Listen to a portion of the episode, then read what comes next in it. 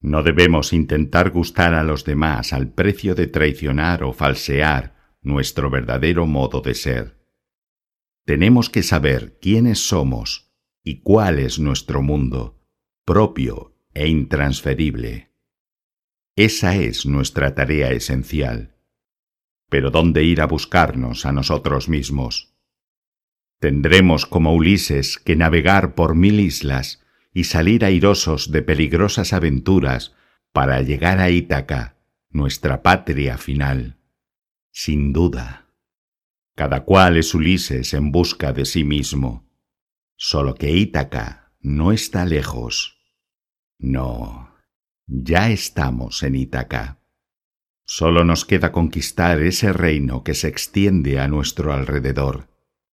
Aquí están nuestras verdaderas maravillas, las sirenas, los cíclopes, y en nuestros trayectos cotidianos, en nuestro diario ir y venir, está contenido el viaje mítico hacia la tierra primigenia.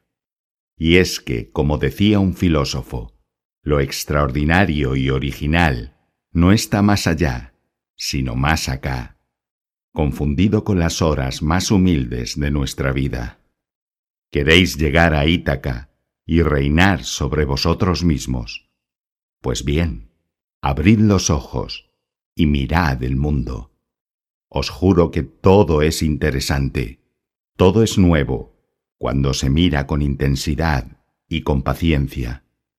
Así miró Van Gogh los girasoles y con su mirada los inventó de nuevo.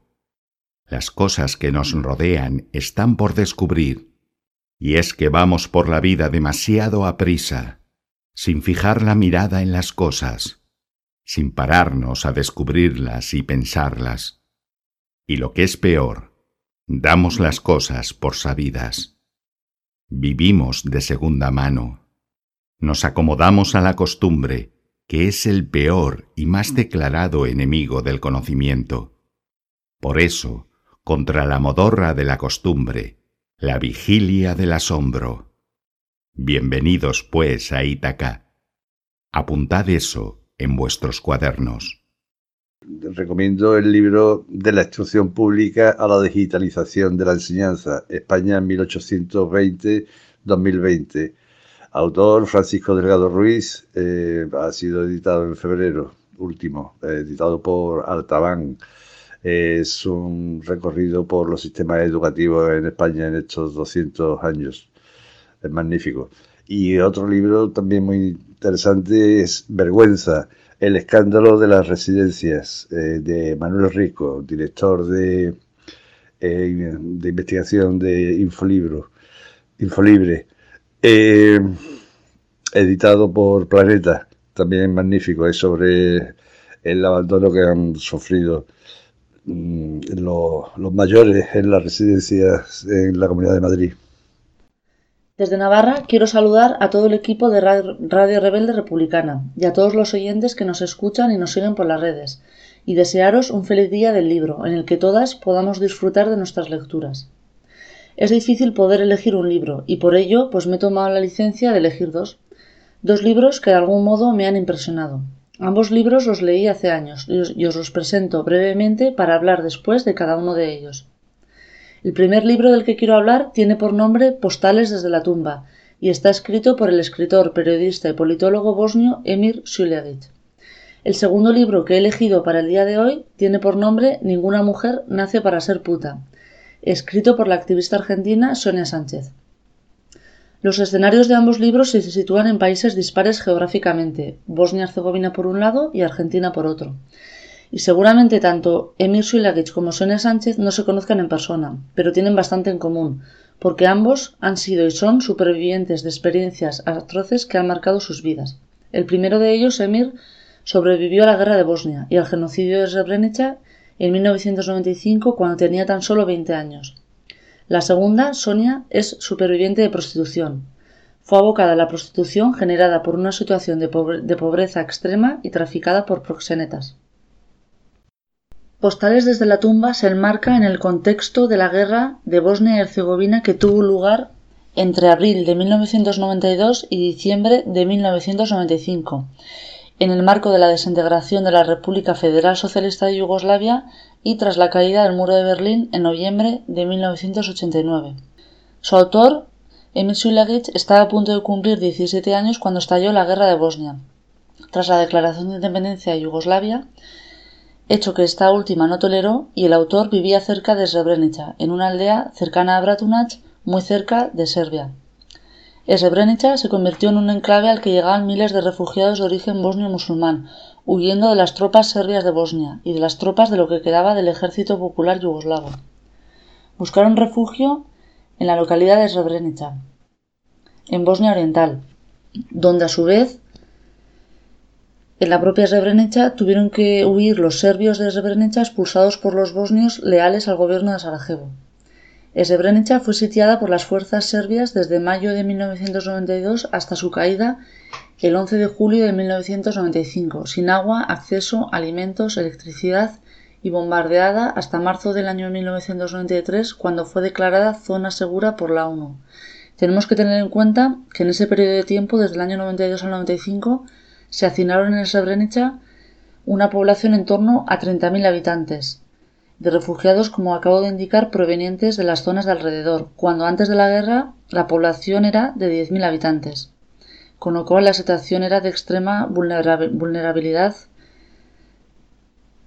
Las zonas seguras eran enclaves bosnios sitiados por las fuerzas serbias, y para tener esa condición los bosnios que las defendían debían abandonar las armas, y a cambio podían obtener protección de las tropas de países que conformaban la ONU.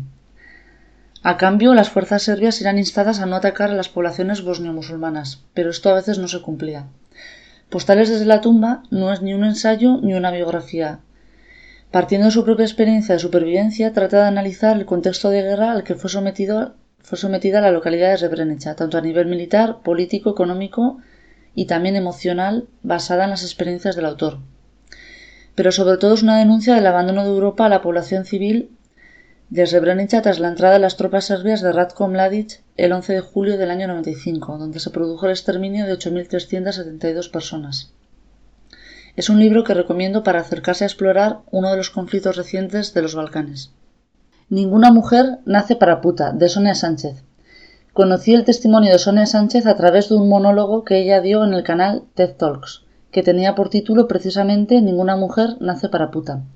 Más tarde, en el otoño de 2017, tuve la oportunidad de conocer y convivir durante varios días con Sonia Sánchez aquí en Pamplona, en el marco de unas jornadas abolicionistas que organizamos desde el Movimiento Democrático de Mujeres de Navarra, Médicos del Mundo de Navarra, la Comisión para la Investigación contra los Malos Tratos EULEAC, la Plataforma Abolicionista de la Prostitución y otras entidades feministas, y me encontré a una mujer fuerte con un discurso decidido, curtida en la batalla por la vida tras haber sido prostituida en su juventud. Después leí su libro que lleva el mismo nombre.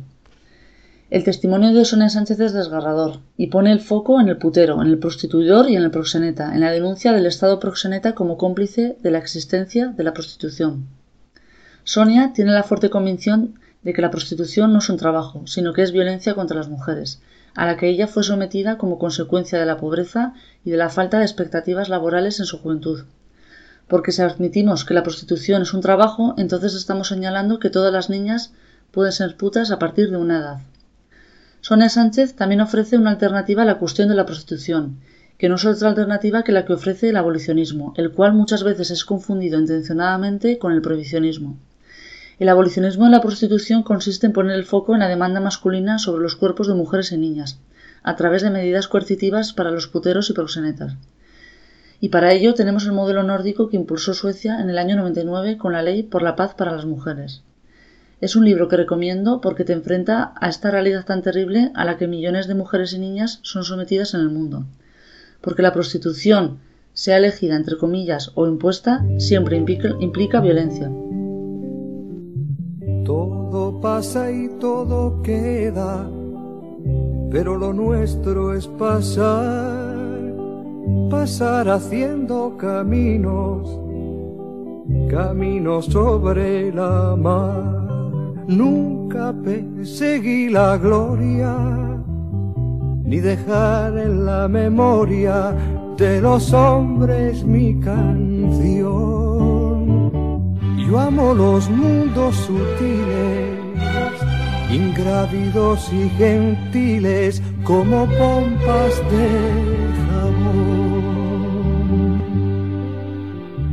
Me gusta verlos pintarse de sol y grana volar bajo el cielo azul, temblar súbitamente y quebrarse. Nunca perseguí la gloria. Caminante, son tus huellas el camino y nada más. Caminante, no hay camino, se hace camino al andar. Al andar se hace camino y al volver la vista atrás se ve la senda que nunca se ha de volver a pisar.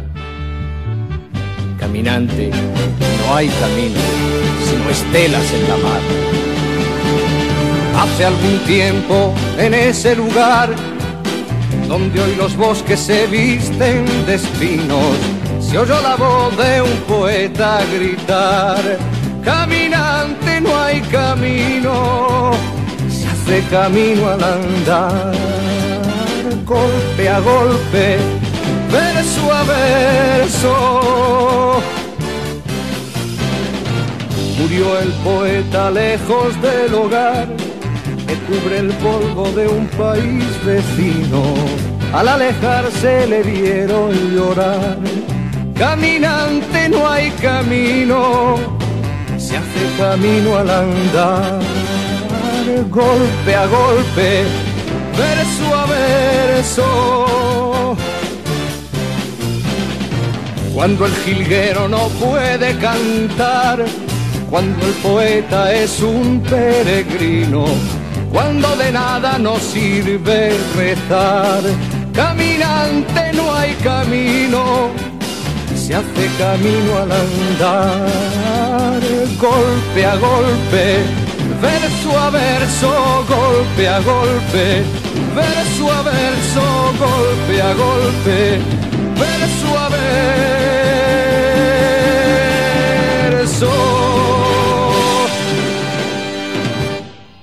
recomiendo para Radio Rebelde Republicana, eh, para el Día Internacional del Libro, un poemario propio en el Valle de los Monumentos de César Alfonso Viñas, editado por Verso Libre Ediciones.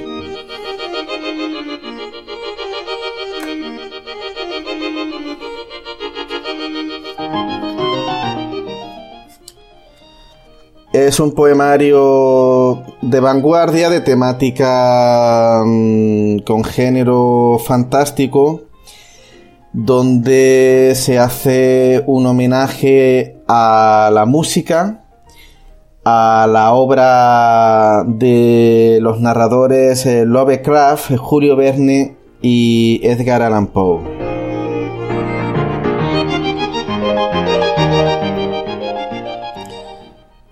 Bueno, en el poema Obertura, que es el primero, dice mundos musicales explotados, disonancias bestiales,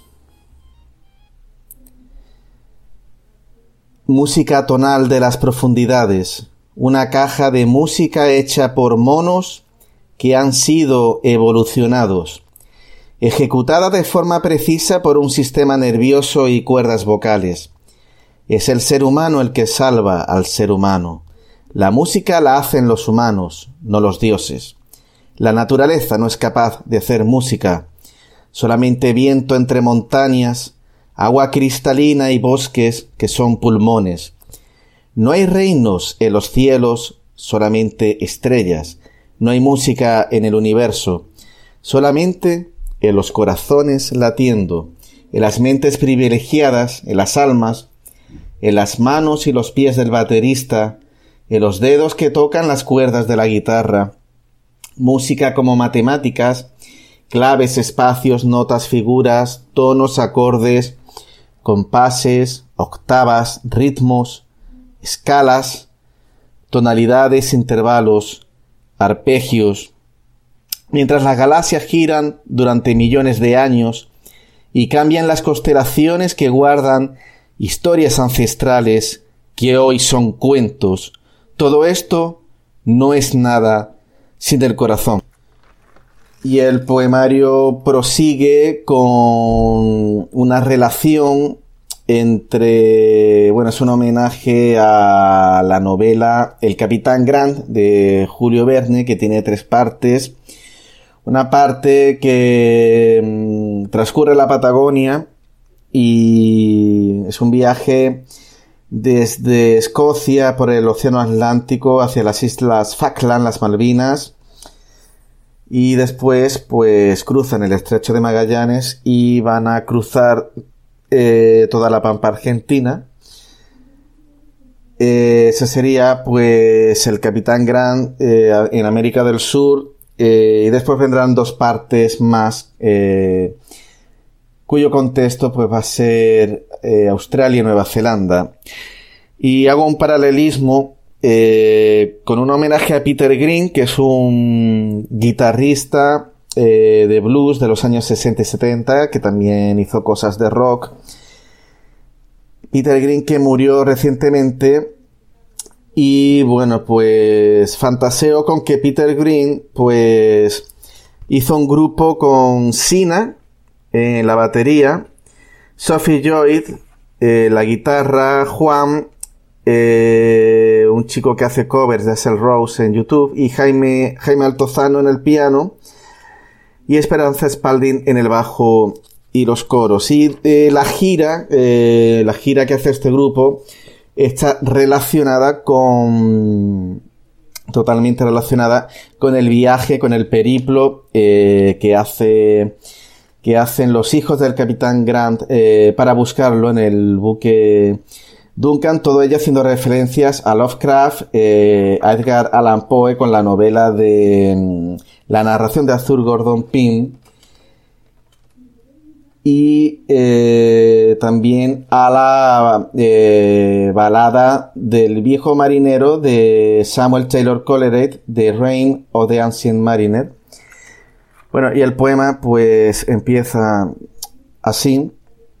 El viejo Peter Green armó una banda durante unas largas vacaciones en la línea que se volvería legendaria con el tiempo, sacada de una caja de música. Cogió su colección de guitarras, pero César Vinias le aconsejó que llegaría a ser más proverbial si se fabricase su propia guitarra entre un mar de árboles con un tronco procedente de los bosques de Aokigahara de Japón. Así la guitarra escupiría mitos y lava volcánica. En la banda de Peter Green se enrolaron Sina en la batería, Sophie Lloyd en los solos de guitarra. Peter llevaría la rítmica y algunos riffs junto con la voz principal. Juan, el chico que hace covers de Axel Rose en YouTube, iría en los coros. Jaime Altozano en el piano y teclados y Esperanza Spalding en el bajo y los coros. Sacaron su primer álbum conceptual sobre el universo de Verne, Island Bien enarbolado y equipado el barco, se pusieron a ensayar en el Ateneo de Algeciras y encontraron un mensaje en una botella paseando por la playa de Getares con unos fragmentos de poemas de Juan Emilio Ríos Vera. El capitán Grant, en el paralelo 37 grados, 11 minutos sur, perdido está. Sus hijos claman a los cielos que una banda legendaria lo rescate del mar, de una isla desierta o de un volcán. Desde Glasgow hasta las Falklands, desde Chile hasta Nueva Zelanda, caminé desnudo y ciego, sin ver que la piedra se hizo espacio, islas luces, y se fueron de gira por todo el paralelo 37 grados sur en busca del capitán Grant, con su single Mr. Boris Johnson, Escocia, no deja tirados. Viajaron a Escocia desde Gibraltar en avión, la gira partiría desde el río Clyde, en la capital escocesa, a bordo del yate Duncan. La población de Glasgow los recibió con cariñosa admiración, especialmente a Peter Green, quien para ir en auxilio de un desventurado náufrago dejaba de lado los tranquilos y fáciles goces de una vida opulenta de una estrella de rock en Londres. Se sintieron como estrellas del rock frente a una masa de planetas en las cordilleras de los Andes, con la vegetación del Holoceno en la mítica Pampa Argentina, en el Cabo de Nueva Esperanza, en Australia como en Western, tocando y triunfando en Melbourne, naufragando en Nueva Zelanda, en el vasto Pacífico y frente a la Esfinge de los Cielos, cuando bajaron a la Antártida para un concierto benéfico desde las Islas Malvinas y múltiples aves gigantescas de un blanco pálido salían por detrás del escenario, entre humo y las luces y su grito era el eterno Tekelili, mientras la banda abría el show con su tema Albatros Rock. No mates al albatros que te persigue si no quieres verlo de tu cuello colgar. Tripulación fantasma en la Antártida. Es agua detenida, paz en la nieve y estancias vacías. Nave hacia Orión, tripulada por inteligencia artificial, creando algoritmos y la nueva discografía de Pink Floyd.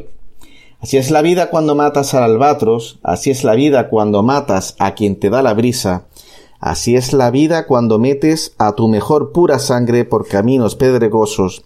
Un ser minúsculo se encargó de arrancarles los pulmones, oh yeah. Y continuaban con el sencillo pop, la balada de Tristán. Niña irlandesa, navegas por el mar céltico en mi barco, pero el corazón se me hiela con el calor del verano en el bosque de Brocelind. El hada Viviana susurraba Tristán, no intentes suicidarte, no merece la pena. En agosto todas las niñas juegan en las costas de la dorada España.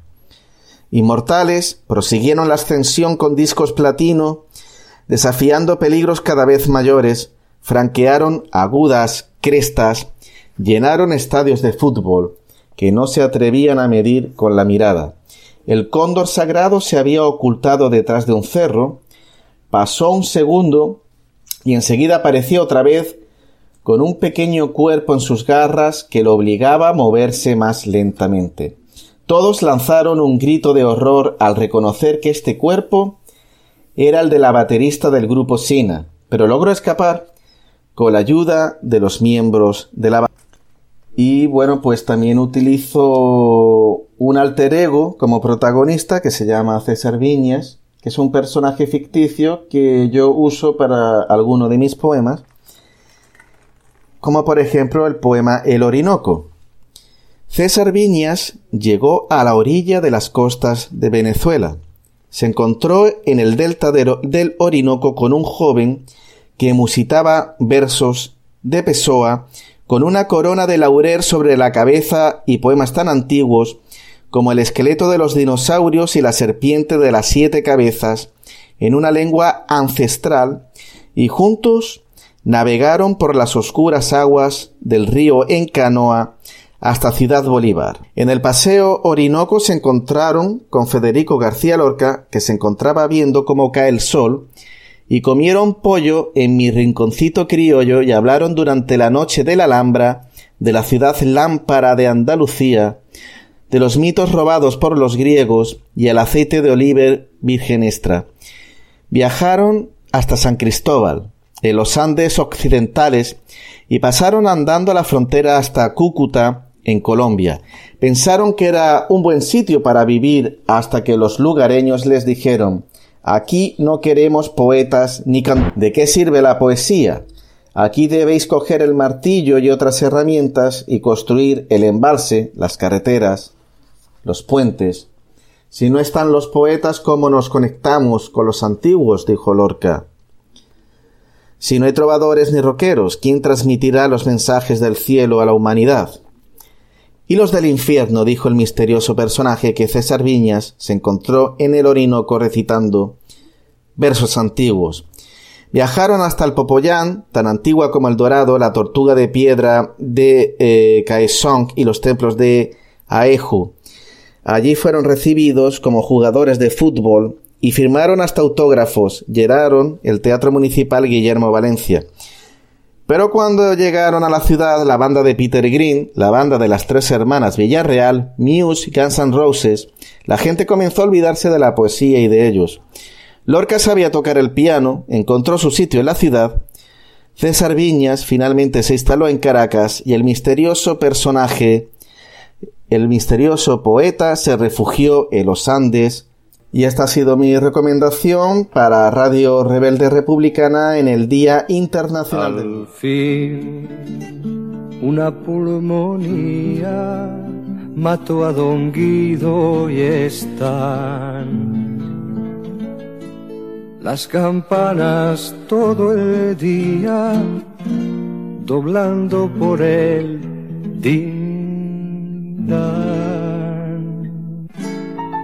Murió don Guido, un señor de mozo muy jaranero, muy galán y algo torero, de viejo gran rezador. Dicen que tuvo un serrallo este señor de Sevilla que era diestro en manejar el caballo y un maestro en refrescar manzanilla.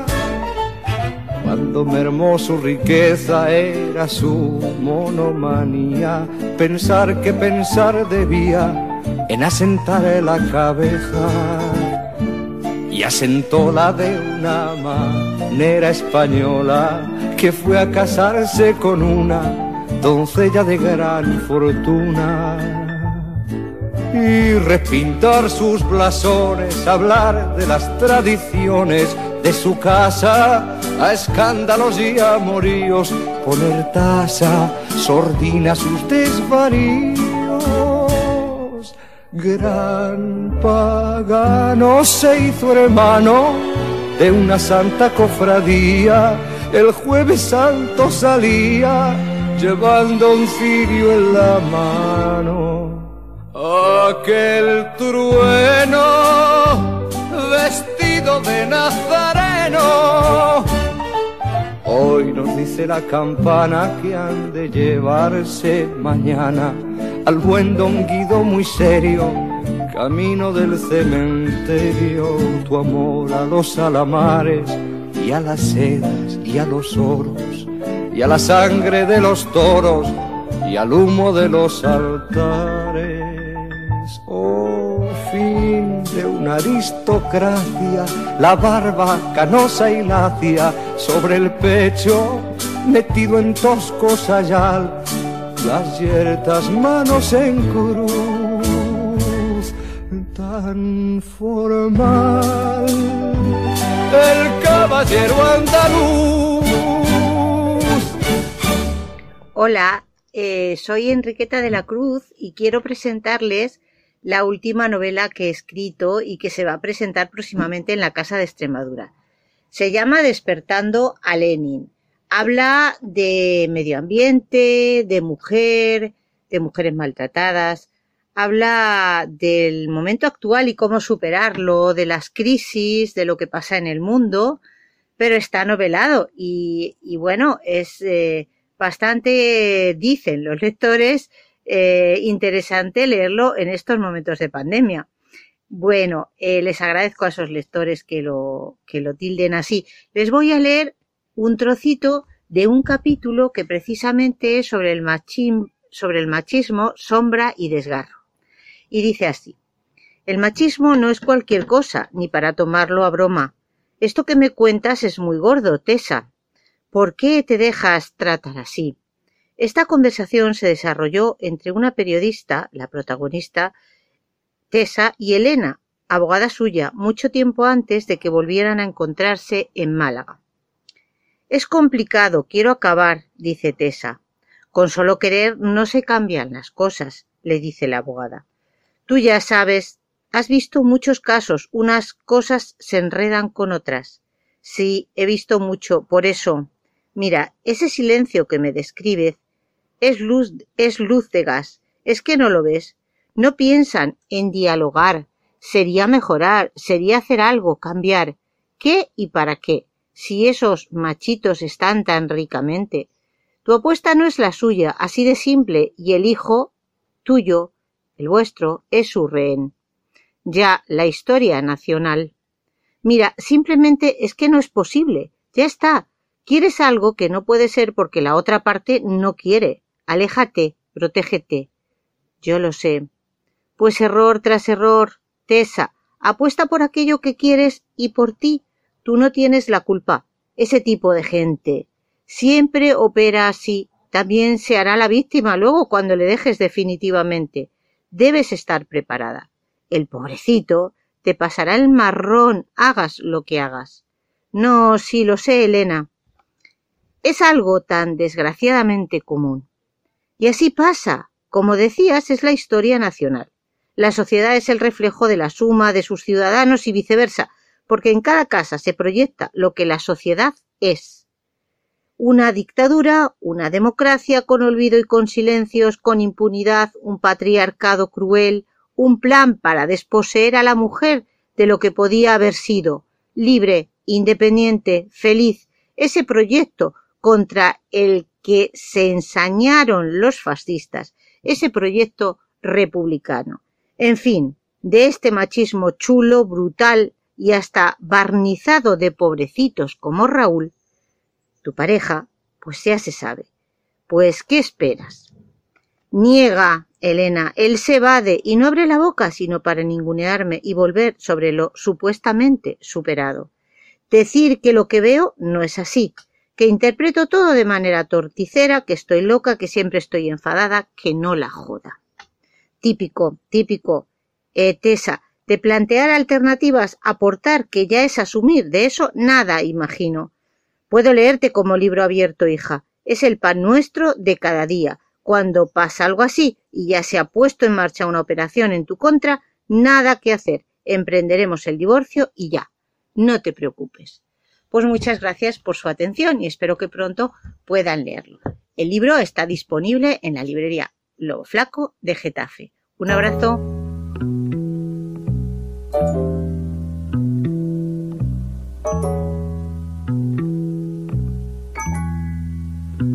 La cebolla es escarcha, cerrada y pobre escarcha de tus días y de mis noches. Hambre y cebolla, hielo negro y escarcha, grande y redonda.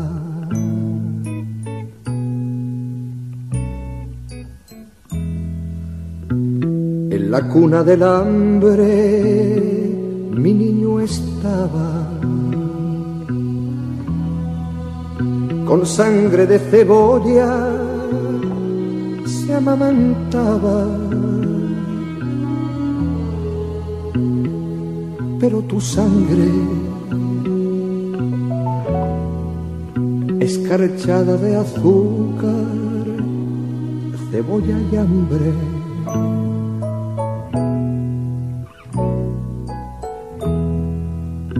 una mujer morena resuelta en luna. Se derrama hilo a hilo sobre la cuna. Ríete niño que te traigo la luna cuando es preciso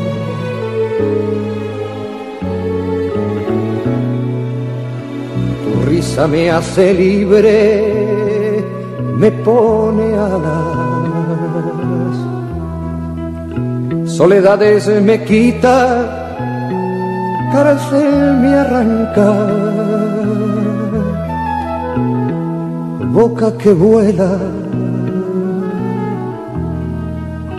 corazón que en tus labios relampaguea.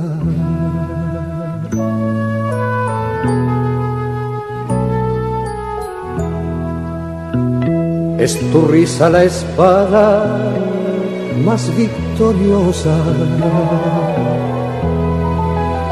vencedor de las flores y las alondras, rival del sol, por venir de mis huesos y de mi amor.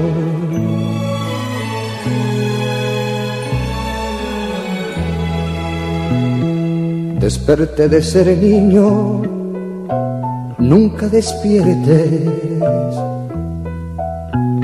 Triste llevo la boca, ríete siempre, siempre en la cuna, defendiendo la risa, pluma por pluma.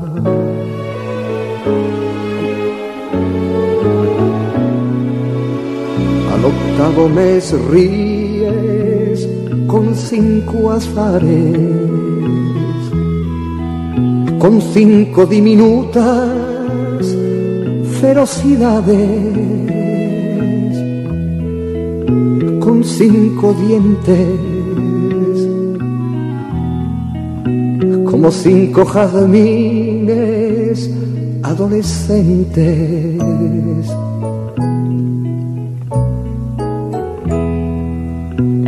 Frontera de los besos serán mañana. Cuando en la dentadura sientas un arma, sientas un fuego, correr dientes abajo, buscando el centro.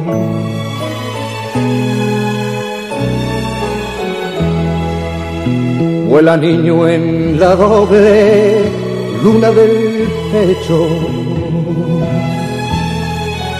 El triste de cebolla, tú satisfecho. No te derrumbes, no sepas lo que pasa, ni lo que ocurre.